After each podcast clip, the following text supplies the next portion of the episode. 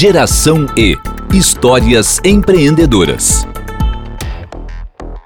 Olá, Isadora Jacobi. Olá, Mauro Belo Schneider. Bem-vindos a mais um episódio da primeira temporada do podcast do Geração E chamada Histórias Empreendedoras.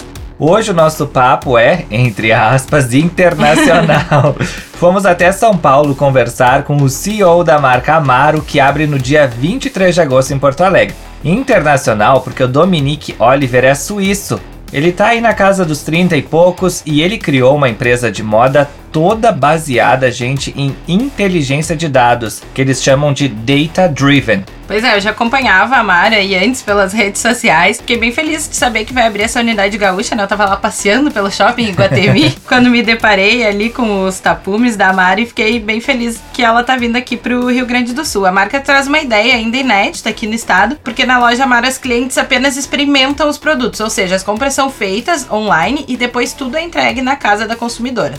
Isso mesmo, e eu fui até São Paulo, conheci a fábrica e essas lojas que eles chamam de guide shops que como a Isa disse agora, ela serve só para cliente tocar e vestir o produto, ver se ficou bom, se gostou do tecido. Gente, é impressionante o tamanho do negócio, que foi criado há 7 anos e hoje conta com 400 funcionários, um estúdio fotográfico próprio e uma equipe de tecnologia muito atenta ao comportamento da clientela. Bem, e quem já acompanha a Geração E sabe que contamos histórias inspiradoras de empreendedorismo em geraçãoe.com e na nossa edição impressa todas as quintas no Jornal do Comércio. Então eu, eu que sou muito curiosa, curiosa é quase meu sobrenome, tô louca para saber o que o Dominique nos contou com exclusividade sobre os bastidores da Amaro. A primeira pergunta que eu fiz para o Dominique é sobre o conceito da Amaro e as vantagens do modelo de negócio de uma empresa de moda inteligente. O que é interessante da Amaro é que nós começamos com o conceito 100% sem legado. Então, em vez de começar com uma indústria, um produto que a gente teve do passado, a gente começou 100% focado na cliente e pensando uh, como podemos criar a melhor empresa de moda, como podemos criar uma empresa de tecnologia e dados que vende moda. Grande maioria das empresas de moda trabalham com atacado, né? que é um department store nos, nos Estados Unidos a gente tem um monte de marca, um monte de produto e na nossa visão isso traz muitas desvantagens, como markup muito alto, a distribuição fica muito devagar e é muito difícil você controlar o estoque em tantas lojas porque você não necessariamente tem essa inteligência de quantas pessoas vão comprar quais peças uh, em qual momento. Então na Mara a gente focou muito em criar uma, como você mesmo falou, né, uma empresa de moda mais inteligente que usa dados e principalmente dados dos nossos clientes. Então, nós temos uma integração vertical, desde estilo até logística, e a gente acredita através dessa desintermediação dessa cadeia tradicional aqui, a gente está conseguindo trazer um produto muito mais uh, um produto de qualidade alta com um preço mais acessível. Então, tradicionalmente você tem aqui uma cadeia de uma marca que vende para vende atacado para distribuidores. O distribuidor tem vários representantes de vários estados e esses representantes vendem para as multimarcas e as franquias e as franquias vendem para o cliente final. Então tem um monte de intermediários ao longo da cadeia e todos eles precisam markup. Né? Já que na Mara a gente falou com esse dispositivo, o internet ou esse dispositivo aqui, a gente pode vender diretamente para você e tirando todos esses intermediários e isso também é razão. Muitas pessoas perguntam por que os preços da Mara são tão bons. É por causa disso, não?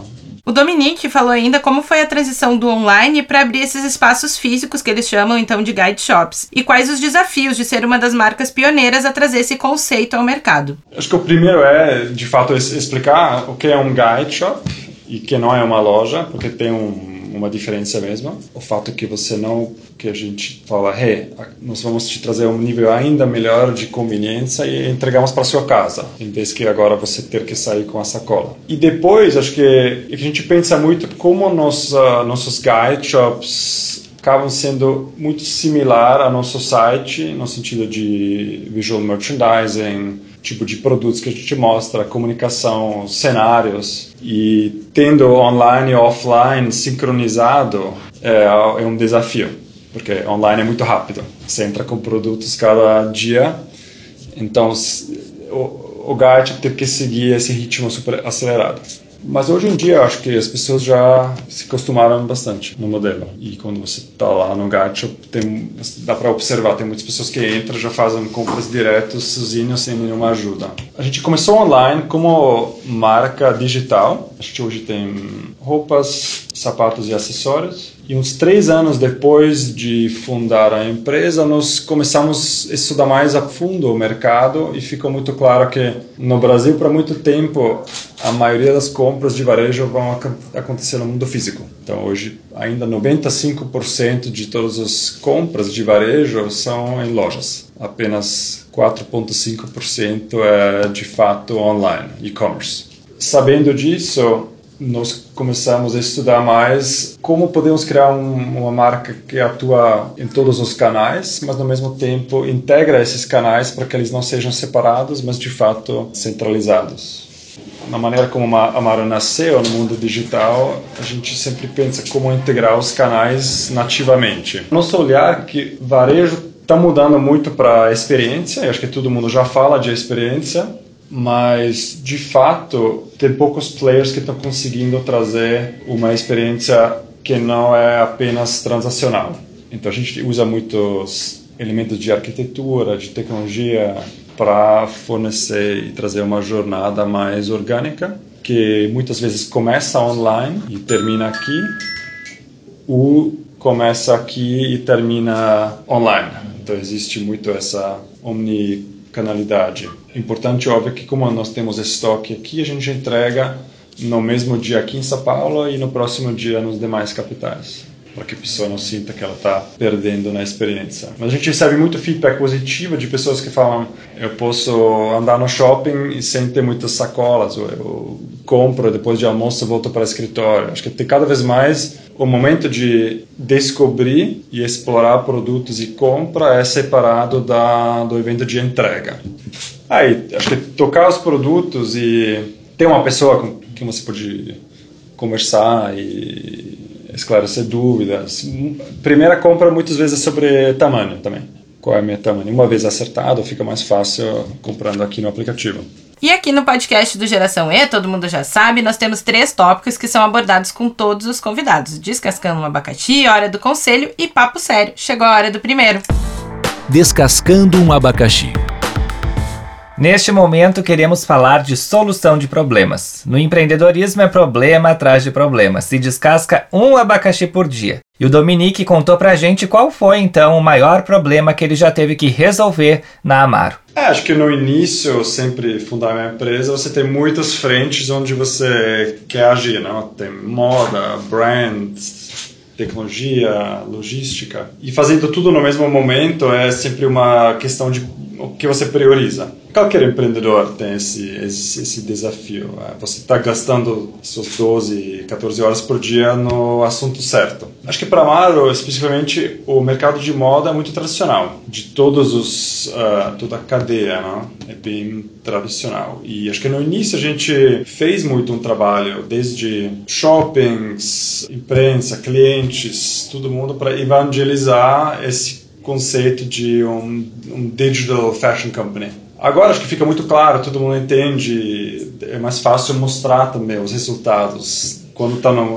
tá em papel, é muito pequeno no início, as pessoas pensam, é isso mesmo? Acho que muitas pessoas no início duvidaram a capacidade de vender moda online, por causa de tamanhos. E acho que mudou muito nos últimos 3, 4 anos. Não sei se vocês estão percebendo, mas para a gente mudou demais. Acho que é isso. Então, sendo empreendedor e priorizar. Segundo, moda, é um segmento tradicional. E é, acho que são esses principais. E eu, particularmente, fico muito interessada em saber como é o processo produtivo da Mário, porque a sensação que dá, né, como cliente, enfim, é que tem uma novidade por dia, né, que a loja nunca para, a loja online dele está sempre sendo atualizada. E o Dominique falou um pouquinho sobre isso. É, a gente acredita muito que, como marca, a gente deve ter uma conexão muito mais emocional que a maioria das marcas hoje oferece no mercado. A gente sinta que tem muitos players que simplesmente vendem produtos e relacionamento com a cliente é muito transacional. Quando você segue nossas uh, mídias sociais, acho que a gente traz uma comunicação muito mais friendly, mais fresh, mais autêntico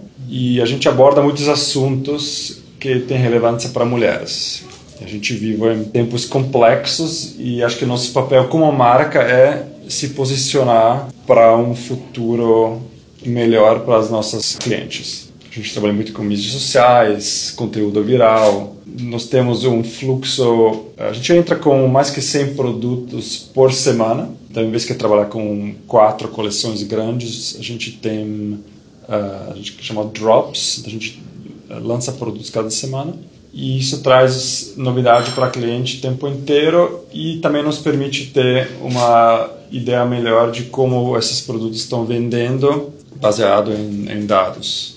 E o lead time, a gente, gente quando você olha para o mercado, tem marcas que vão até 40 até 60 semanas, desde estilo até lançar esse produto no site. Já que na Amaro a gente trabalha com muito menos, o mais rápido sendo 19 dias. A gente brinca que Amaro às vezes é mais rápido que Zara.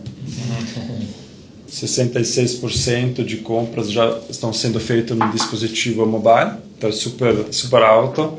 E a gente investe muito nas, nas próprias tecnologias, ambos no site e no aplicativo. Então a gente tem um score super alto no App Store e no Play Store. E o que é legal, ele tem várias funcionalidades, como, por exemplo, localizar um guide shop, se você quer fazer um checkout. E... e será que há planos de expandir a Amaro para fora do país ou outras cidades do Brasil, como no Nordeste, por exemplo? Vamos ouvir o que, que o Dominique tem para falar sobre isso. É, acho que por enquanto a gente está muito focado no Brasil, porque é um mercado enorme e a Amaro, ainda tem um, um, share pequeno. A gente tenta seguir muitas nossas clientes online na expansão dos guide shops. Então a gente sabia que em Porto Alegre já temos muitos clientes que compram na Amaro e a gente resolveu para abrir um, uma loja, um guide shop, um ponto físico. E vamos ver nos próximos, nas próximas cidades aqui no Brasil porque no Nordeste ainda não abrimos nada e não temos nada super concreto. Papo Sério. Bom, e chegou a hora do papo sério. Todo mundo sabe que empenho e trabalho são importantes para uma empresa, claro, mas também é preciso ter uma dose de conhecimento técnico. Vamos ver o que, que o Dominique julga fundamental na área de moda e tecnologia. Depende muito do, Óbvio, se você quer ir uma direção mais técnica mesmo, é muito bom ter uh, experiência com programação. E, mas eu sinto que tendo um pouco de experiência com como a cliente interage com tecnologia, site, newsletter, uh, WhatsApp, já te dá muitas ferramentas para criar experiências bastante, bastante úteis. Acho que depois também sempre dá para convidar um amigo, um, uma outra pessoa para ser co-founder que pode tocar nessa parte mais técnica. Acho que primeiro vem o, o modelo de negócio mesmo, depois a tecnologia é uma bem depois. Eu pedi também para o Dominique abordar um pouco qual o valor das pessoas dentro da Amaro e em que departamentos da empresa é estimulada a criatividade. É, eu acho que pessoas hoje é 90% do, dos bens da, da Amaro, que não é mais uh, capex, não é mais produtos físicos, não é tudo tudo aqui as ideias, a, a, execução e a energia das pessoas, porque eu sinto realmente que aqui temos uma cultura muito bacana, onde a gente tem criativos, pessoas técnicos e de operações trabalhando quatro mãos para criar o futuro. E então acho que é legal investir em pessoas e evangelizar também essa inovação em todos os níveis da empresa, não apenas no C-level, não. Acho que temos muitos exemplos onde pessoas pensaram de coisas muito bacanas na, logística dá para ver, todo mundo usa lá métricas, esses boards, não? acho que é bem o mindset dá para ver em todos os lugares. Tem sempre perguntas e a gente também compartilha muito. A gente tenta, tenta ser muito transparente, porque, óbvio, criando um startup que cresce muito também às vezes tem caos, não, não, tudo, não, não tudo funciona 100%. Então, também tendo essa transparência com as próprias funcionários, eu acho que é algo legal. Hora do Conselho.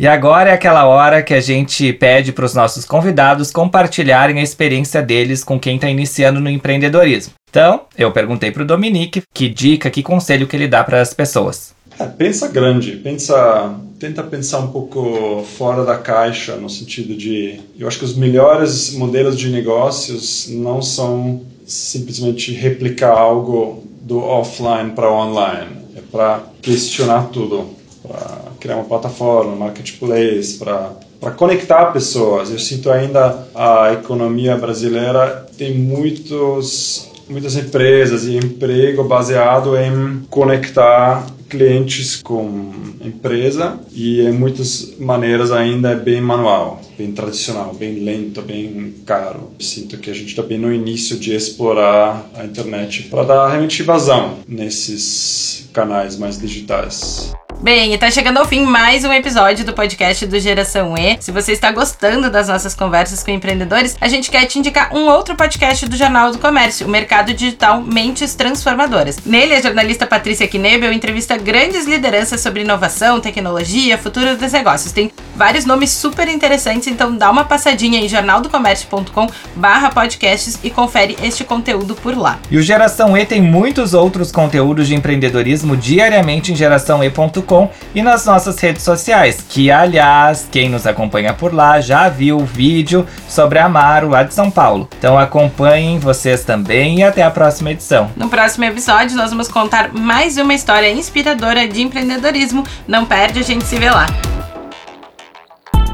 Este podcast é produzido pelo Jornal do Comércio em parceria com o América Podcast. Acompanhe nossos outros programas em jornaldocomércio.com/podcasts.